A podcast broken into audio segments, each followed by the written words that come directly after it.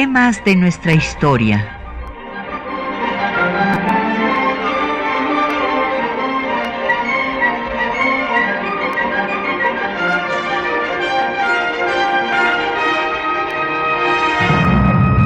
Un espacio que difunde el conocimiento del pasado para comprender nuestro presente.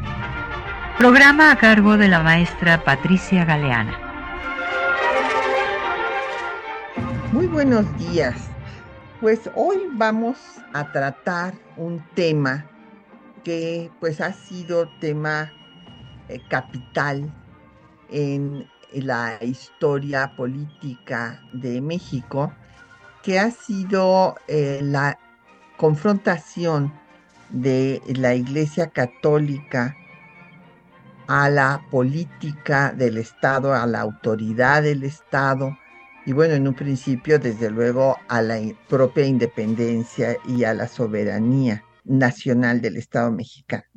Y esto con motivo de que hace 97 años el arzobispo José Moray del Río pues condenó eh, a la constitución de 17 y eh, pues un 25 de junio de 1926 la Liga Defensora de la Libertad Religiosa convocó a un bloqueo económico y social, después un boicot de no pagar impuestos y bueno, pues fue el inicio de la guerra cristera. Bueno, pues eh, este tema de la disputa entre el poder eh, espiritual y el poder temporal entre la iglesia y el Estado, pues se remonta hasta tiempos nada menos que de Constantino, cuando en el eh, siglo IV eh, se convirtió al cristianismo y después Teodosio va a declarar al cristianismo religión oficial. Recordarán que primero, eh, pues en el Imperio Romano se habían perseguido a los cristianos porque eh, los romanos aceptaban todas las religiones, pero también eh, querían que todos los pueblos que estaban bajo su imperio aceptaran a sus divinidades. Y al rehusarse los cristianos a aceptar a las divinidades eh, grecorromanas, bueno, pues entonces fueron perseguidos y esto hizo que se eh, pues fueran a diferentes partes del imperio, en fin, hasta que sucedieron estos hechos históricos fundamentales. En el siglo V, el Papa Gelasio va a empezar este debate sobre eh, la, el poder espiritual y el poder eh, pues eh, temporal, el poder de los estados. Y el Papa Gelasio eh, señala que así como una mano es la tesis de las dos espadas, como una mano no puede sostener dos espadas, refiriéndose al poder espiritual y al temporal, que entonces eh, pues la iglesia debe de ser independiente.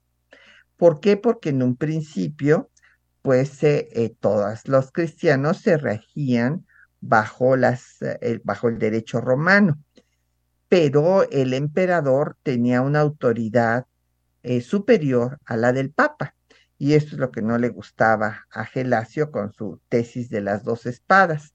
Desde el siglo XI al XII hubo una serie de disputas entre el Papa y el emperador que se llamó la querella de las investiduras. Y eh, para no pues hacerles eh, toda la explicación tan larga, en el siglo XV ya se logró la supremacía del Papa sobre los estados.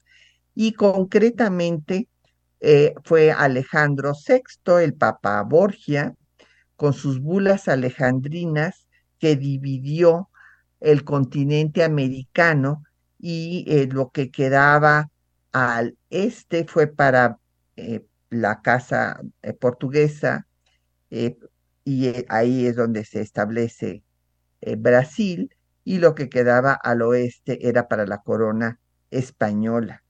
Entonces, a partir de ese momento va a haber una eh, pues eh, superioridad de la autoridad pontificia sobre los monarcas y eh, va a, como ya lo hemos explicado en otras sesiones, a darse una alianza entre la Iglesia y el Estado para la conquista de las tierras y pueblos americanos mediante el concordato del el, patronato regio que legitimó esta conquista porque iban a traer la única y verdadera religión. Cuando viene la independencia, desde luego que la Iglesia condena a la insurgencia porque es aliada de la corona española, e inclusive después de la consumación pues van a pasar tres papas hasta que Gregorio XVI en 1836, cuando ya la corona española reconoce la independencia y firma la paz, entonces también lo va a hacer el pontificado. Y cuando cae el primer imperio y eh, viene el Congreso para organizar eh, la República y la primera constitución de la etapa independiente, pues empieza a discutir el tema de la religión oficial.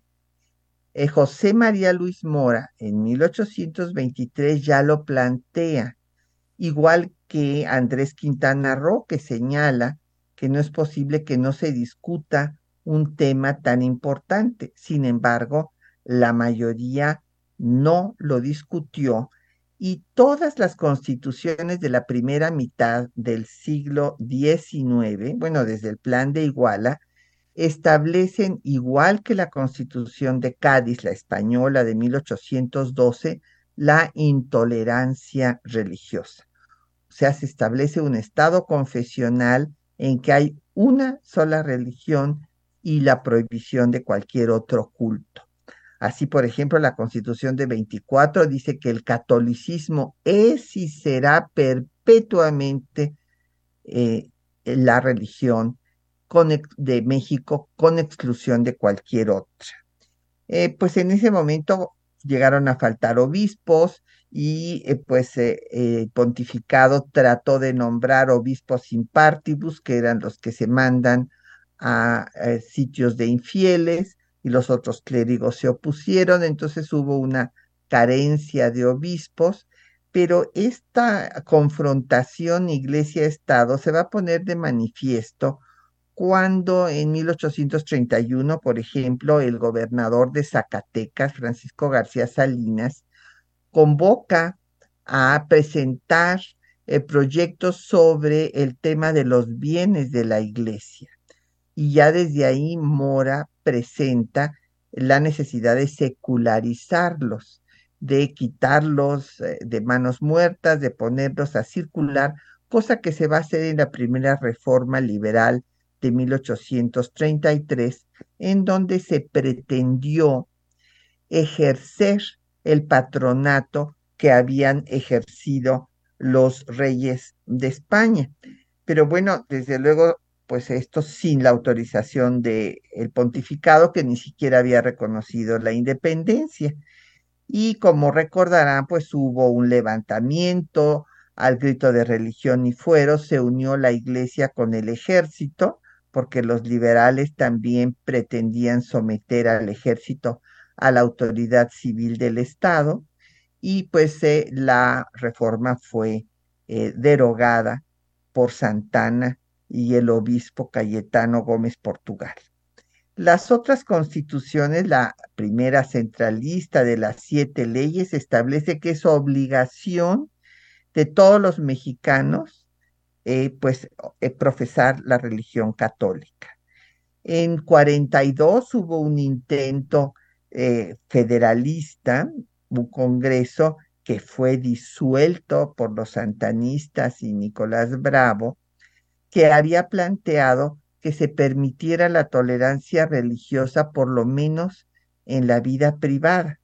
Pero bueno, pues al ser disuelto el Congreso esto no prosperó Después la, constitución, la segunda constitución unitaria de 1843 también establece especialmente que el culto católico será protegido y pues vendrá después eh, Santana con su intento de convertirse en Antonio I, que fue eh, pues interrumpido por la revolución de Ayutla, llega eh, pues la segunda reforma, en donde se van a empezar a dar, antes de que se promulgue la primera constitución que no establece la intolerancia religiosa como todas las demás que hemos mencionado, pues se van a empezar a dar una serie de reformas muy moderadas. Eh, primero se da la ley Juárez en noviembre de 55, que lo único que quería era eh, poder establecer la igualdad jurídica entre los mexicanos y quitar los fueros y privilegios, suprimiendo eh, pues estos fueros y privilegios y que los delitos del orden común ya no fueran eh, dirimidos por los tribunales eh, militares y eclesiásticos, sino por los civiles. Pues la iglesia protestó inmediatamente, el obispo Clemente de Jesús Munguía le escribió a Juárez que no podía hacer semejante cosa sin pedirle permiso al Papa. Juárez en ese momento era ministro de Instrucción Pública y negocios eclesiásticos. Eh, Juárez le contesta que no tiene nada que ver con asuntos de dogma de fe, que es un asunto pues para establecer la igualdad jurídica. Y desde ese momento ya Pelagio Antonio Labastida y Dávalos, el obispo de Puebla, financia a un movimiento armado para derrocar al gobierno. También el cura de Zacapuaxtla, Francisco Ortega en Puebla se levanta en armas y esto pues es ya el inicio prácticamente de lo que va a ser la guerra de reforma, la guerra civil eh, conocida por, por, el nombre de guerra de reforma, que eh, tuvo una duración de tres años.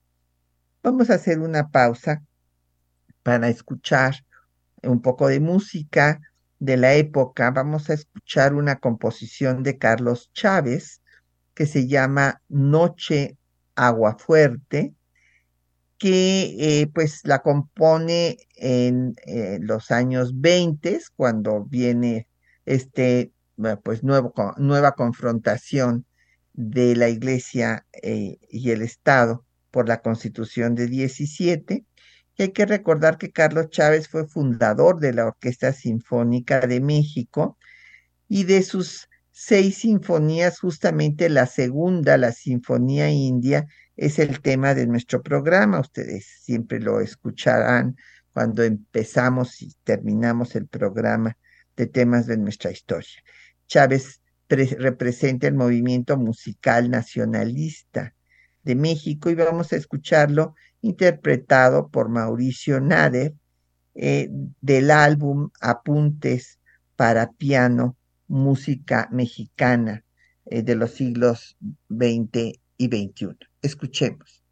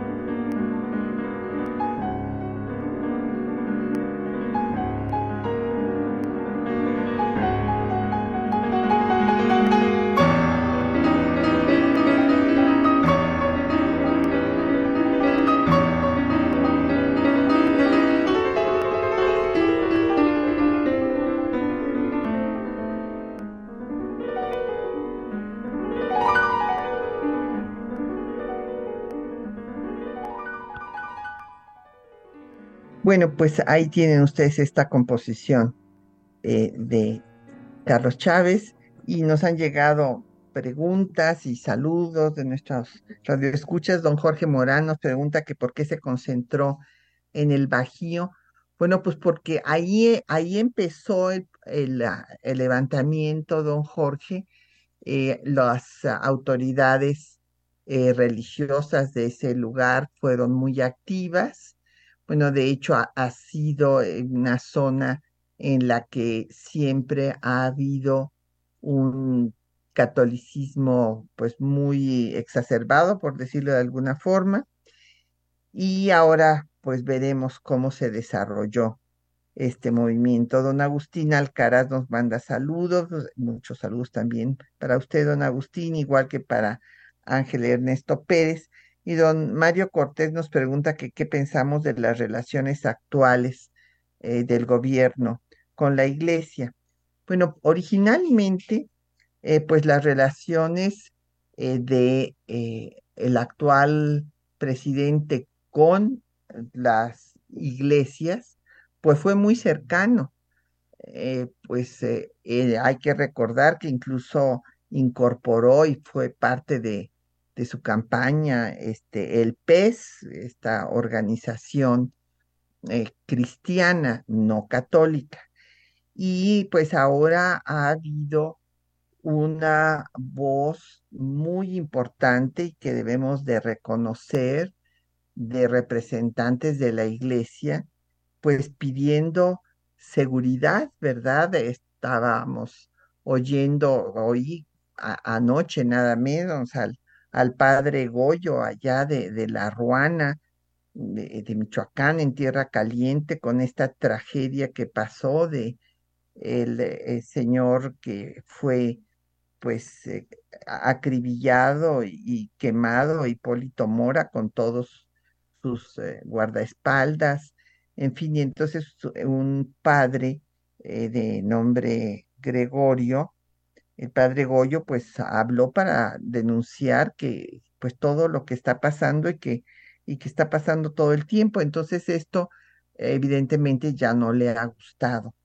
al actual gobierno. También, bueno, después de la tragedia de Chihuahua y los eh, jesuitas que fueron ultimados allá en Cherocagua y bueno, pues también ha habido protestas y eso, repito, pues no, no ha gustado aunque antes sí había una relación, pero es una relación más bien, más que con la Iglesia Católica, con eh, la Iglesia Cristiana, que porque pues el presidente es miembro de ese, él es cristiano.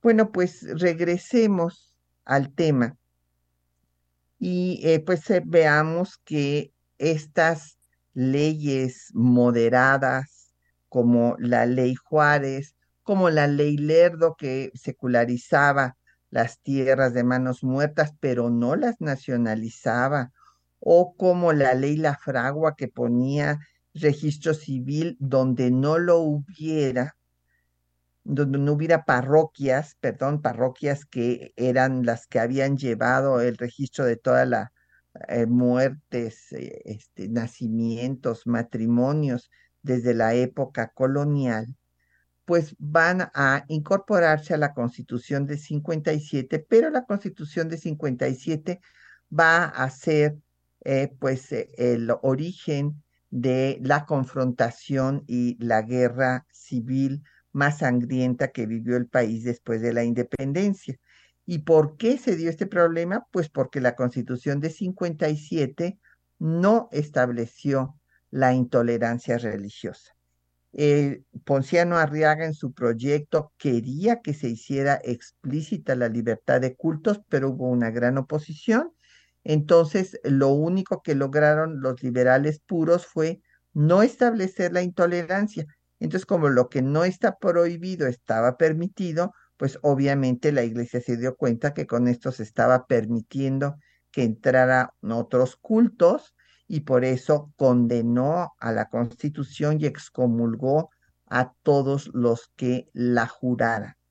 Eh, otra eh, situación que se dio en la Constitución de 57 es que permitió bueno, no permitió, legisló para que el Estado pudiera eh, pues emitir leyes en materia de culto religioso, otra cosa que tampoco aceptó la iglesia.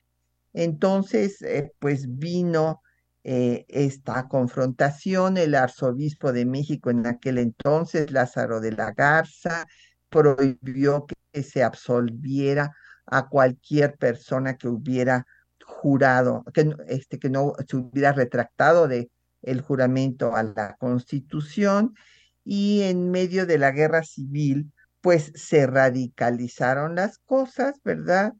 Y entonces inclusive el moderado de Comonfort, antes de dar su golpe de Estado en diciembre de 57, va a intervenir los bienes del obispado de Puebla, para, porque pues ahí la Bastida había financiado el levantamiento armado. Eh, también va a declarar el arresto domiciliario del arzobispo de México, José de la Garza y Ballesteros, en ese momento. Se clausura la universidad, eh, da el golpe de Estado como Ford, señalando que la Constitución dejaba maniatado al Ejecutivo. Primero se une a los sublevados y luego los sublevados lo rebasan y entonces como Ford se va del país, pero los eh, sublevados, Zuluaga y demás conservadores declaran nulas todas eh, pues la legislación y desde luego la constitución. Esto desde 58 y en 59, cuando ya eh, hay un momento pues muy encarnizado de equilibrio de fuerzas, pues se van a dar las cuatro leyes y cuatro decretos que conocemos como las leyes de reforma. Ya no se secularizan, sino que se nacionalizan los bienes de la iglesia para que no sigan financiando pues a, la guerra. Eh, se establece el matrimonio y registro civil, eh, se decreta la secularización de cementerios, de hospitales, eh, que los funcionarios no pueden asistir con carácter oficial a actos religiosos, se suprimen las corporaciones religiosas y el último de las, la última de las leyes será la que se dé pues al triunfo de la guerra, que es la libertad de cultos. Se retira la legación de Roma y se expulsa a todo, al arzobispo, a los obispos que habían participado en la guerra. Y la ley de instrucción pública que se da al triunfo de la guerra de reforma va a eliminar la enseñanza de la religión y va también a expulsar al delegado apostólico, a, Clementi, y eh, pues ya sabemos que eh, pues los conservadores ya tenían pactada la intervención francesa y el Segundo Imperio desde 59. Entonces, pues la gran sorpresa a la que ya hemos dedicado a, algunos programas anteriores fue que se pusieron en manos de un monarca liberal como Napoleón III, que puso a otro liberal como Maximiliano y entonces vino nuevamente el choque con la iglesia, porque Forey el comandante del ejército francés dijo que se debería de establecer la libertad de cultos, principio esencial de las sociedades modernas. Y eh, pues Maximiliano primero va a tratar de conciliar eh, las relaciones con la iglesia, tranquilizarlos, pero cuando no le aceptan su proyecto de concordato en el que quería ejercer los mismos derechos que habían ejercido eh, pues los reyes de España y es rechazado su proyecto de concordato, bueno, pues entonces va eh, de, de facto a ratificar todas las leyes de reforma. Va a establecer la libertad de cultos, solo con la, única diferencia es que declarará que el imperio, su imperio es católico, pero que habrá libertad de cultos, eh, no les regresa sus bienes a la iglesia, sino que se quedan nacionalizados, eh, seculariza los cementerios, establece el registro civil, o sea, hace todo lo que había hecho Juárez. Clausura la universidad y eh, pues también establece el pase de bulas y rescriptos que eh, evita que circulen los documentos del Papa si no tienen autorización de Maximiliano. Y entonces evita pues el, el sílabus que había hecho el Papa de ese momento, que era Pío IX, condenando nada menos que al liberalismo y el principio de la soberanía nacional. Y entonces eh, Maximiliano evita su circulación, lo mismo que hizo Napoleón III en sus dominios. Eh, sin embargo, ya sabemos que no lograron acabar con los republicanos y en 66, pues se claudica de su política liberal, se entrega a la iglesia y a los conservadores, pues simplemente para caer juntos y entonces pues ya vendrá el triunfo de la república.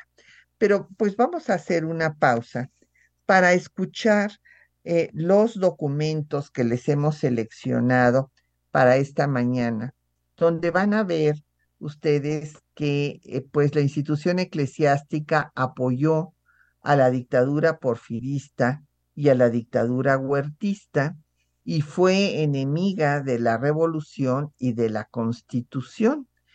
Eh, la constitución del 17, cabe destacar, fue la primera que no se juró en nombre de Dios, porque la constitución de 57 se juró en frente de un eh, Cristo, o sea, de, un crucifijo, o sea, que la primera que no se juró en nombre de Dios fue la de 17.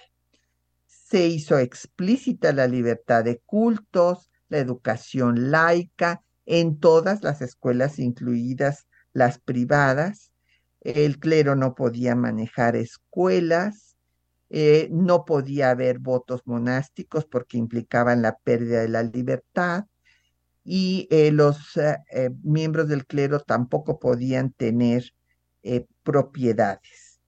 Y pues esto desde luego desata la condena del arzobispo de ese momento, José Mora y del Río, y llama a la acción católica en contra de la Constitución de 17. Y entonces surge la Liga Defensora de la Libertad Religiosa, eh, pues el, el boicot y el inicio de la guerra cristera que culminará con el asesinato del presidente reelecto Álvaro Obregón. Escuchemos.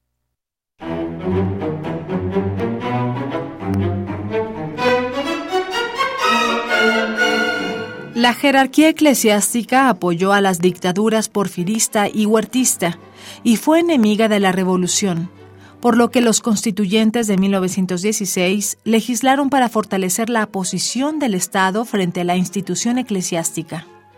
La Constitución de 1917 fue la primera que no se juró en nombre de Dios. Estableció explícitamente la libertad de cultos y la educación laica en las instituciones públicas y privadas. Artículo tercero. La enseñanza es libre, pero será laica la que se dé en los establecimientos oficiales de educación, lo mismo que la enseñanza primaria, elemental y superior que se imparte en los establecimientos particulares.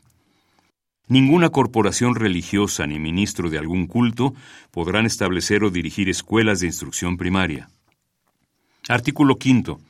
El Estado no puede permitir que se lleve a efecto ningún contrato que tenga por objeto el menoscabo, la pérdida o el irrevocable sacrificio de la libertad del hombre, ya sea por causa de trabajo, de educación o de voto religioso.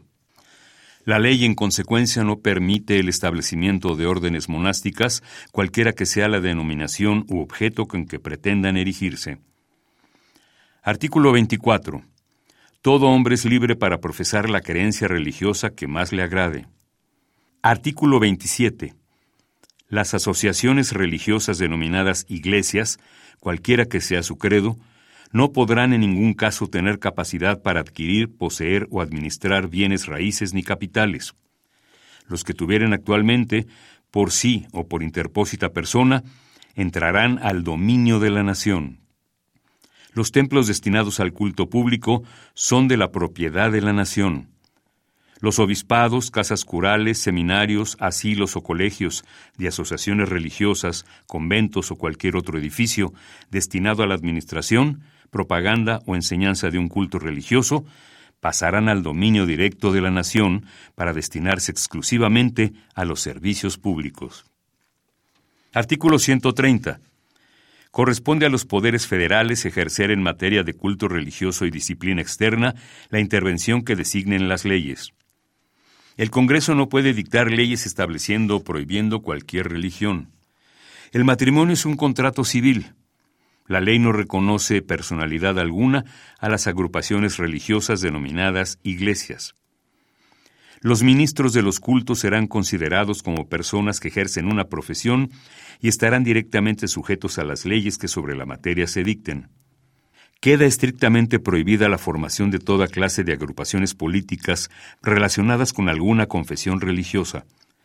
No podrán celebrarse en los templos reuniones de carácter político.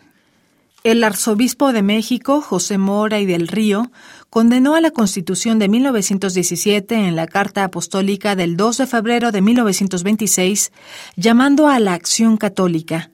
El 4 de febrero de 1926, en entrevista para el diario El Universal, reiteró su condena a la Constitución.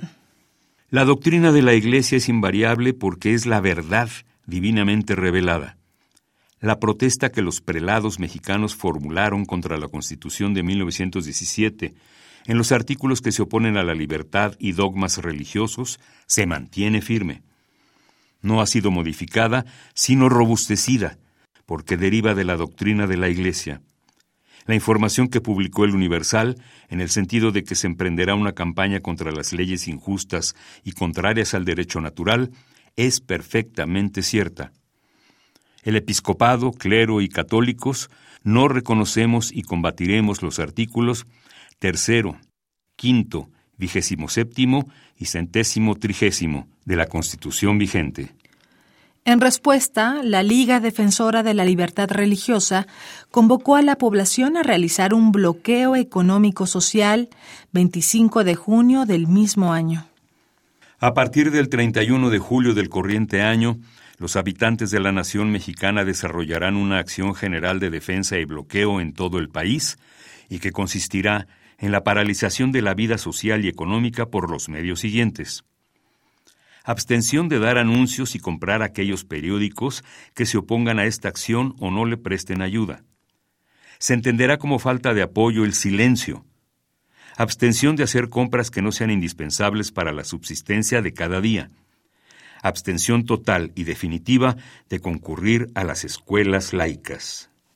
El enfrentamiento entre la Iglesia y el Estado se extendió a los primeros gobiernos revolucionarios, hasta llegar a la Guerra Cristera, que llegaría a su punto culminante con el asesinato del presidente electo Álvaro Obregón el 17 de julio de 1928.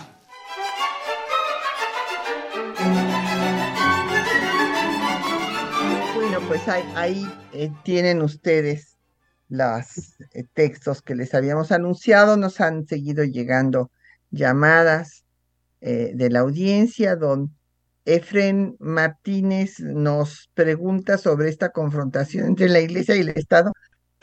pues como he estado explicando, don Efren, pues fue tanto en contra de la insurgencia, en contra de la propia independencia, hasta que España eh, ya acepta eh, negociar la paz después de un intento fallido de reconquista en 1836, en contra de la reforma y en contra también de la revolución. Eh, y pues ciertamente en contra de la constitución de 17, como vamos a ver, porque pues va a legislarse de manera que haya educación laica, libertad religiosa, etcétera, y todo esto pues no lo aceptó la jerarquía eclesiástica que llamó pues a la lucha y que la financió así como había financiado también la guerra de reforma. Eh, nos manda saludos Rocía Rangel. Emma Domínguez nos pregunta que si antes de que con Carlos Salinas de Gortari, que se restablecen las relaciones con el Vaticano, porque hay que recordar que el Vaticano lo fundó Mussolini, ¿verdad? En 29, antes no podemos hablar de Vaticano porque no existía este Estado sui generis, sino es eh, pues el pontificado en tal caso.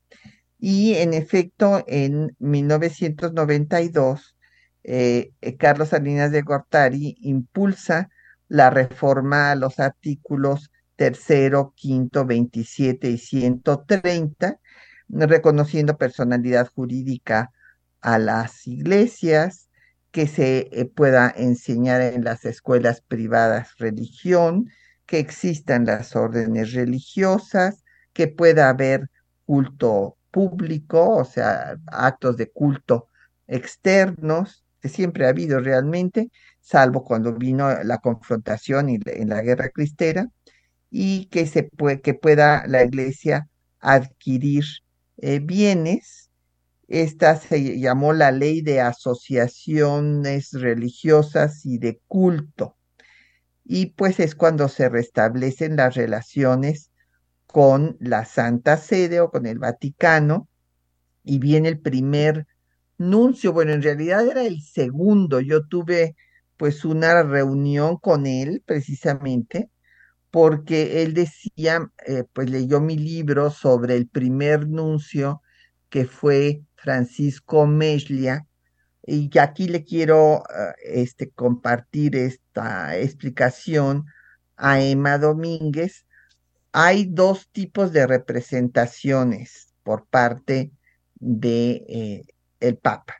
Por una parte está el delegado apostólico, que es nada más para cuestiones religiosas.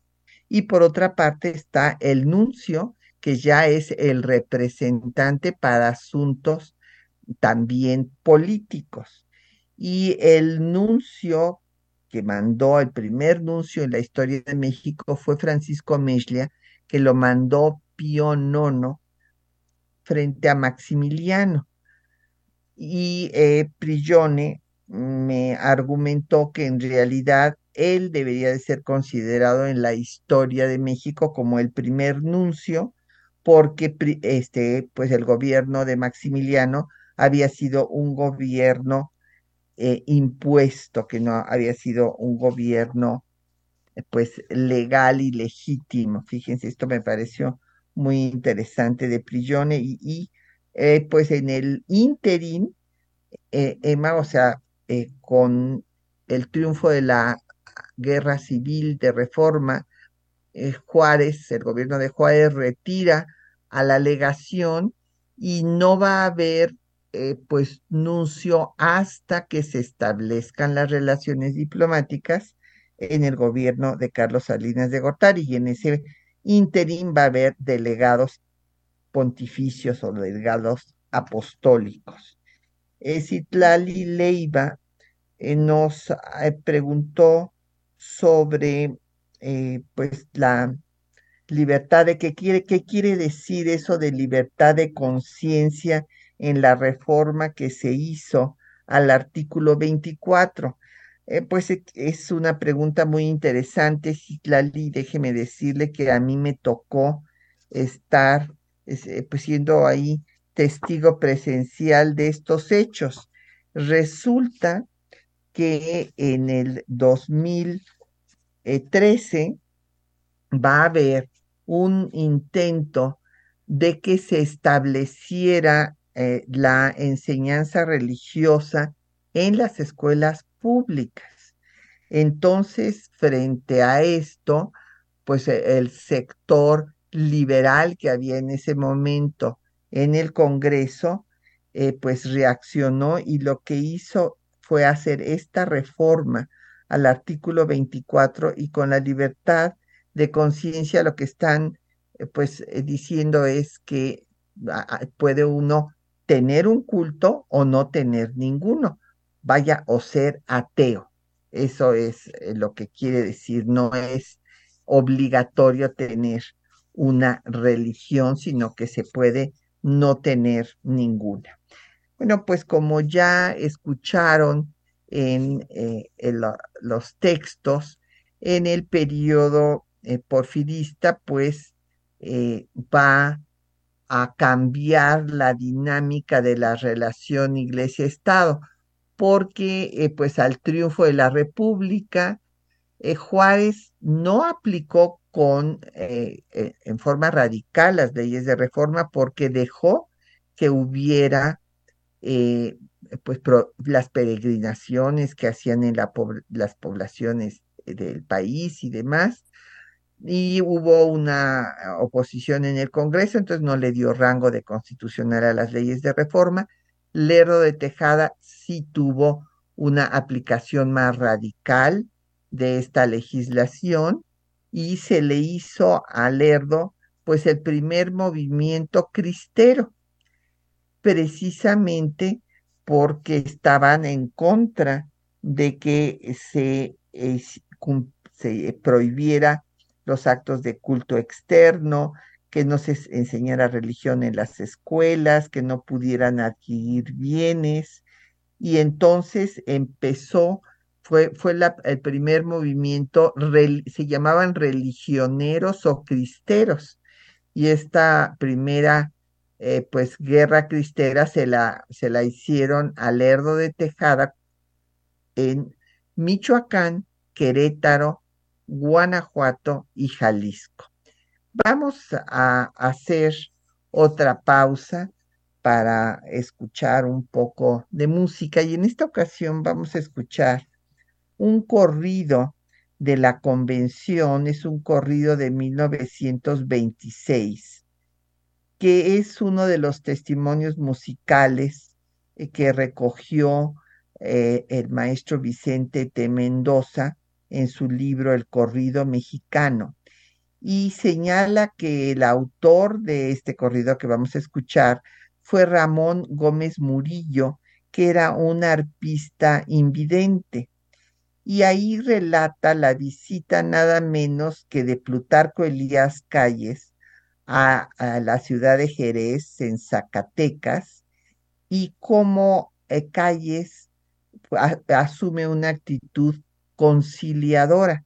Cabe destacar que este, eh, pues en esta zona no era como, pues ya lo hemos dicho, una zona cristera. En el norte del país eh, fue, había una actitud más liberal eh, frente a estos temas y entonces por eso escucharán ustedes pues un tema, una canción, un corrido conciliador.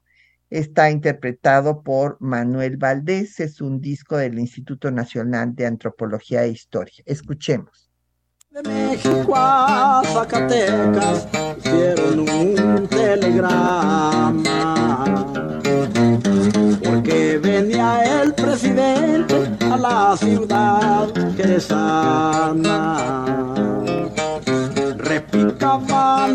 cuando entró a la población. Todo era gusto y contento y alegría del corazón. El presidente les dijo, les dijo con atención para que cierran su templo, sigan con su religión.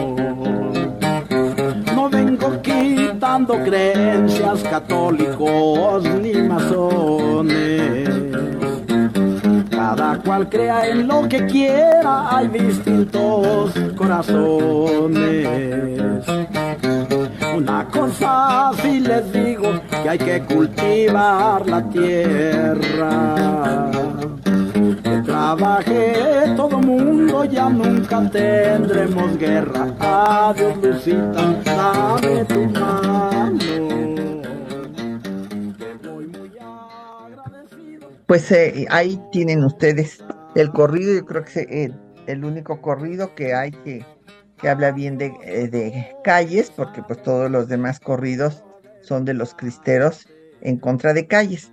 A ver, este, le mandamos saludos a Juan Salazar, que nos parece que nos habla desde Colombia. Y eh, bueno, pues en el eh, momento en el que hay esta, esta falta de cumplimiento de las leyes de reforma por parte de Porfirio Díaz, pues en la oposición a Porfirio Díaz empiezan justamente a reclamarle el incumplimiento de esta legislación.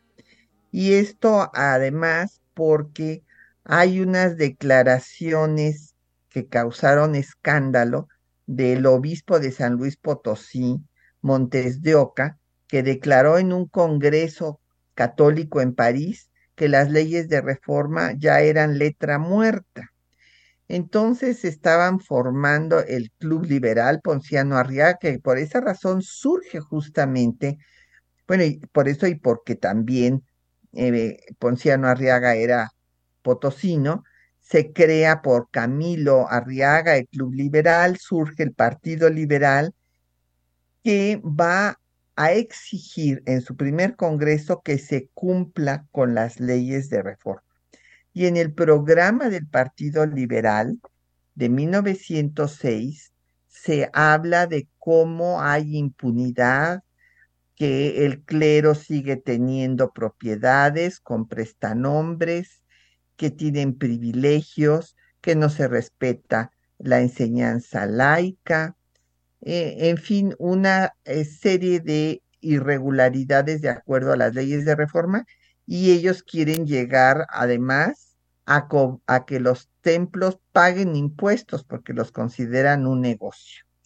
En 1911 surge el Partido Católico que propone a, a, Francisco León de la Barra para la vicepresidencia y cuando está ya Madero en el gobierno, pues resulta que van a hacer críticas a Madero por su espiritismo. El Partido Católico gana varias gubernaturas, entre ellas Querétaro, Jalisco y hasta Zacatecas, y el arzobispo José Moray del Río va a apoyar el golpe eh, militar de Huerta para acabar con el gobierno de Madero. Eh, después de esto, Huerta incorpora a miembros eh, del Partido Católico como Eduardo Tamariz en su gobierno y como, pues obviamente recordarán ustedes, viene la lucha de los constitucionalistas de Carranza que va a defender las leyes de reforma, él era un juarista, pues entonces eh, la iglesia condena al constitucionalismo. Y después Obregón, pues empieza a eh, confrontarse con la iglesia antes de llegar él a la presidencia, pidiéndoles un préstamo que no, no les dan. Y viene eh, pues ya la constitución de 17, en donde, como ya había yo dicho, se establece la libertad eh, de educación en el artículo tercero, no puede haber órdenes religiosas en el artículo quinto, la libertad de cultos en el 24, se prohíbe que tengan bienes raíces en el 27, eh, los eh, sacerdotes no pueden ser ni diputados ni senadores en los artículos 55 y 59 y se reitera la independencia de la Iglesia y del Estado. Esto pues lleva desde luego a que haya la confrontación desde el tiempo de Carranza. Ya se opone en la jerarquía eclesiástica a la constitución y eh, vienen una serie de eh, clausuras inclusive de instituciones religiosas que están violando la constitución y en particular lo que se refiere a las leyes que vienen desde la reforma. Ante esto, eh, pues en el gobierno de Obregón, después del el asesinato de Carranza en Tlaxcala-Tongo. Recordarán ustedes que llega Obregón a la presidencia y Obregón va a tener nuevamente enfrentamientos con los eh, autoridades eclesiásticas. Él le escribe inclusive al delegado pontificio Felipe, Filippi reclamándole eh, las acciones políticas del clero, eh, hacen un acto público violando la legislación vigente para poner la primera piedra de Cristo Rey en el Cerro del Cubilete y ahí pues eh, va a estar el delegado Felipe, Felipe que declara que Cristo es el Rey de México, por lo cual por el acto público externo sin autorización y violando eh, pues lo que establecía eh, las leyes, va a ser expulsado.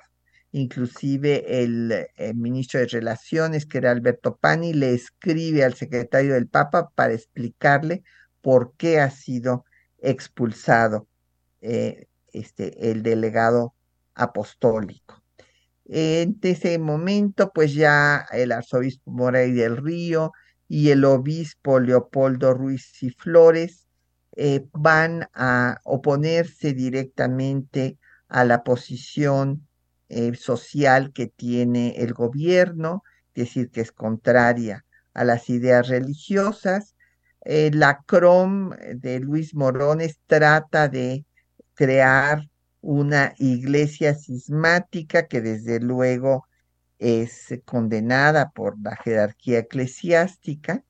Y entonces cuando llega ya Calles a la presidencia va a dar eh, pues lo que se conoció como la ley Calles, que es la ley reglamentaria del artículo 130 en la cual se va a limitar el número de sacerdotes, se va a expulsar a los extranjeros, o sea, ya, ya había una eh, eh, confrontación abierta y eh, pues ya oyeron ustedes que las declaraciones de Mora y del Río que estaban en contra de la constitución y que iban a combatirla.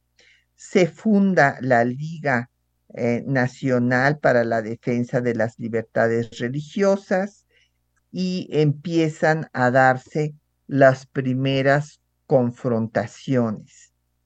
Eh, ante esto, pues el gobierno eh, reacciona expulsando a sacerdotes, hay ya pues encuentros entre las fuerzas públicas y los católicos, se cierran colegios que pues estaban en contra de la legislación establecida y en ese momento el Papa era Pío XI que eh, pues apoya la lucha que están dando los prelados mexicanos y ante esto, pues eh, Calles endurece la política, va a tipificar como delitos los actos que vayan contra la legislación establecida en torno a los temas religiosos y eh, la liga convoca al bloqueo. Y el episcopado exige que se derogue toda la legislación. Eh, viene, no, no se deroga nada, sino que al contrario, Calles va a reformar el Código Penal para que ahí se sancione a quienes no cumplen con la ley. Y bueno, pues estalla ya la guerra cristera el 25 de julio de 1926 en ocho estados. Michoacán, Jalisco, Colima, Guanajuato, Zacatecas, Durango, Guerrero y Oaxaca. Eh, ante esta situación, pues sigue habiendo eh, el cierre de colegios católicos, eh, también hay cierre de templos y el episcopado suspende el culto. Esto es muy importante porque a veces hay la idea de que es es el que suspende el culto, no. Los que deciden no dar misa, ni oficiar, ni, ni dar ningún sacramento, ni nada, es la propia jerarquía eclesiástica, con lo cual pues la gente desde luego se indigna y se une a la lucha. Eh, pues se da el boicot y después de esto hay una serie de conspiraciones para matar directamente a Calles y a Obregón. Eh, hay una organización clandestina que se llama la Unión Católica, hay una serie de actos dramáticos, se asesina a puñaladas a 28 soldados federales que ya se habían rendido, se les cortaba las orejas a los maestros normalistas, eh, y hubo varios intentos de matar a Obregón antes del el exitoso intento de Toral. Segura Vilchis intenta eh, pues eh, que se volar un ferrocarril en donde iba Obregón y pues esto no lo, no lo logra hasta que finalmente pues José de León Toral cuando estaba Obregón eh, celebrando su reelección en la bombilla, lo va a ultimar. Y pues después de este hecho ya vendrá eh, pues la, el acuerdo entre la cúpula eh, eclesiástica y el gobierno, ya con el gobierno de Portes Gil. Bueno, pues vamos a tener que despedirnos, ya se nos acabó el tiempo y queremos darle las gracias a los compañeros que hacen posible el programa. Las voces en la cápsula fue, estuvieron eh, María Sandoval y Juan Stack en la lectura de los textos, en la producción de Isela Villela, en el control de audio Crescencio Suárez Blancas, en la producción del programa Quetzalín Becerril, y en los teléfonos Angélica Morales y se despide de ustedes Patricia Galeana hasta dentro de ocho días.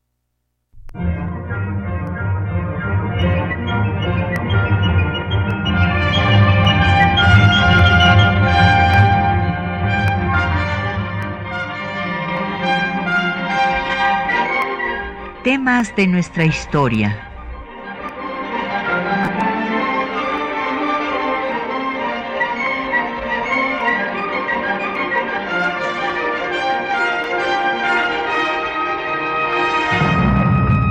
espacio que difunde el conocimiento del pasado para comprender nuestro presente. Programa a cargo de la maestra Patricia Galeana.